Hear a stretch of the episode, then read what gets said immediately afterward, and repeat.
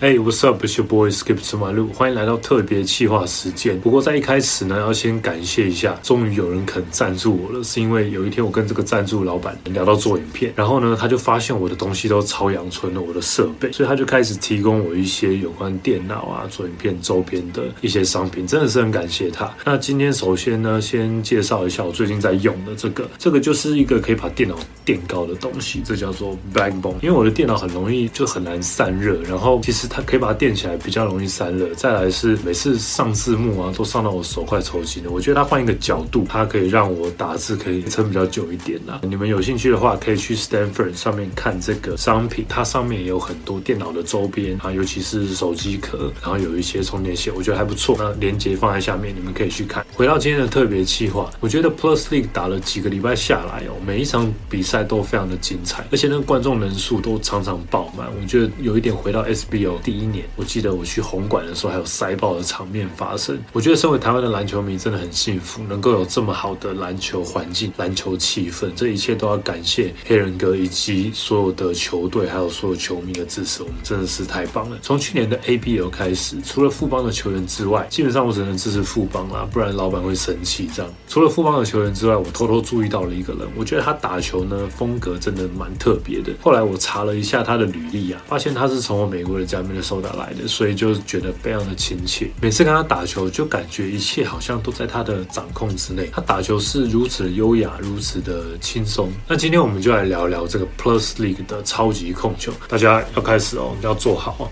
因为塔克老师 Anthony Tucker 准备要上课啦。Benjamin James Anthony Tucker the second，绰号塔克老师。只要他在场上，对面的球员都要等着他上课，因为 Tucker 将控制整场比赛。身高六尺四寸，一百九十三公分，两百一十磅，九十五公斤。一九八九年出生于美国 Minnesota 州的 Burnsville，高中就读 Minnetonka High School，大一、大二在 NCAA 第一级的 Iowa 大学打球，大三到了 Winona State，后来又转到了 Minnesota State Moorhead 大学，打完了大三、大四，投入二零一三年 NBA 选秀落选之后，到过芬兰、捷克、比利时、匈牙利、土耳其，总共打了四年球。后来到了 CBA 的广州龙狮，ABO 的中信功夫，就是澳门黑熊的前身。如今为台新梦想家出赛第二年，在亚洲时期拿到了 ABO 最佳外援的 MVP，什么六十五分大三元啦、四十八分、十六助攻之类的电动成绩，都是在这里写下的。Tucker 出生在一个中产阶级家庭，爸爸 Anthony Tucker 在 Geico 当保险业务，妈妈 Cindy Durand 则是自己有一家房地产公司，有一个小九岁的妹妹，那现在是一个护士。妈妈 Cindy 是 Tucker 的启蒙老师，虽然妈妈擅长的运动是排球，但是在 Tucker 非常小的时候，发现了他对篮球的热爱。Tucker 的投篮姿势是妈妈告诉他的，虽然 Tucker 说妈妈一点都不准，但是这个小小的举动，没想到让投篮成为 Tucker 一直以来的致命武器。小 Tucker。从六岁就开始打球，当时所做的几乎每一件事都和篮球有关。也是在那个时候，小 Tucker 的心里就有着未来当职业篮球员的梦想。国中的时候，Tucker 就读不同学区的学校，在学校打篮球队，但是因为不同学区的关系，有一些很奇怪的规则，像是只能在主场出赛和只能打学校的第二队。而且 Tucker 回忆到那时的球队并不强，但是他一直希望能够跟更强的人竞争。所以在八年级的时候，就在 AAU 的球队 Minneapolis Kings 打球。高中的时候，因为 AAU 队上有九位球员都来自于 Minnetonka High School，所以在开学的前一天来到学校报道。特别的是，高一的 Tucker 当时寄宿在他 AAU 的教练家，这个影响 Tucker 篮球生涯最重要的人 Chris Carr，一个从1995到2003年在 NBA 闯荡的球员。就像 Tucker 的爸爸一样，场上场下都非常照顾他。当时学校的小孩很少看到爸妈的情况非常正常，因为家长工作的因素，所以基本上都是需要自己非常独立的生活，不然就是隔代教养。高三寄宿在助理教练家的 Tucker 觉得那时候的自己很像《The Blind Side》攻其不备的主角 Michael Lowry 一样，寄宿在别人家，努力的练球，希望以后能够在运动场上发光。大概在十五岁，也就是高一 freshman 的时候，球队开始到了很多地方比赛，AAU 或者是很多小巡回赛，一直是球队上王牌的 Tucker，在面对许多更强的对手的时候，丝毫没有退缩，反而拿了不少巡回赛 MVP 和入选第一队。当时建立起来的自信，让 Tucker 觉得好像有机会能够打 NBA。在 Rivals.com 也进了全国所有高中生的排名。Tucker 开始对上来自全美的一流流好手，而且很多比赛其实都打得有声有色。AAU 教练 Chris Carr 的严格训练终于有了回报。不过他克自己说，来自 Minnesota 的球员实力当时其实都没有很突出，所以每次的比赛都非常重要。可惜的是，在一个巡回赛里，明明就晋级冠军赛的他们，必须要提早回家，原因是因为经费不足。没有品牌赞助的球队没办法付多余的饭店餐费、改机票的钱。家长会呢预期他们不会打到冠军战，所以机票订在冠军战的前一天。现在回想起来，如果那一次顺利夺冠，很多场边大学的教练和球探也许会联络 Tucker，也许会有更多的曝光。太多的也许了，只能停留在大家的想象力之中。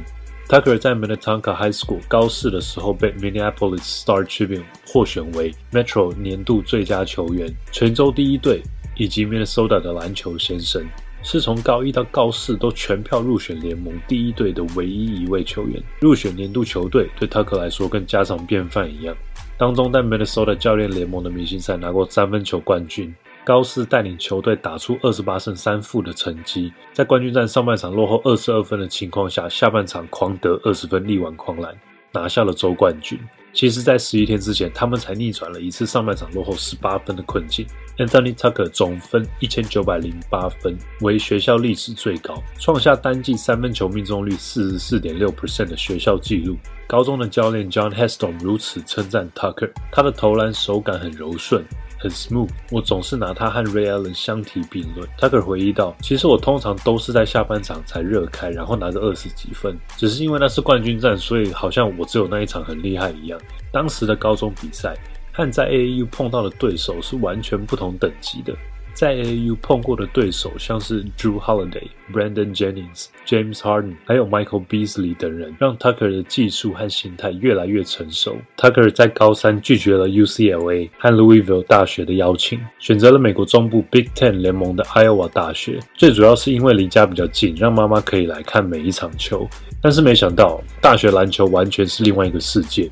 也是 Tucker 迷失自己的开始。艾奥瓦州是一个没有职业球队的州，大学篮球就像他们的职业队一样，球员走到哪都会被特别的关注。走进一间餐厅，所有人都会停止吃饭，抬头看你的那一种。这让个性低调的 Tucker 非常的不习惯。和教练的沟通只限于场上，出了体育馆之后就没有任何的交集。种种的压力加上一到大学，生活就解禁了，一切高中不能做的事情，忽然就没有人管了。在没什么休闲娱乐的 Iowa，人们开始沉迷 party 和酒精。其实每个人都在做这件事，只是 Tucker 这个 Minnesota 的篮球天才成了众矢之的，只要有表现不好，都怪他。后来因为想要更多的上场时间，大三转队到了 NCAA 第二级的乙组球队 Winona State，在那里有着才华洋溢的队友，但是教练团的问题和球迷的不友善，加上输球总是怪在这个转学生身上，打了一年就转到了另外一所学校 Minnesota State Moorhead。现在的 Tucker 也说，当时的自己总是没有做出正确的选择，也很不成熟的处理场外的事情。不过这些经验让往后的 Tucker 成长很多，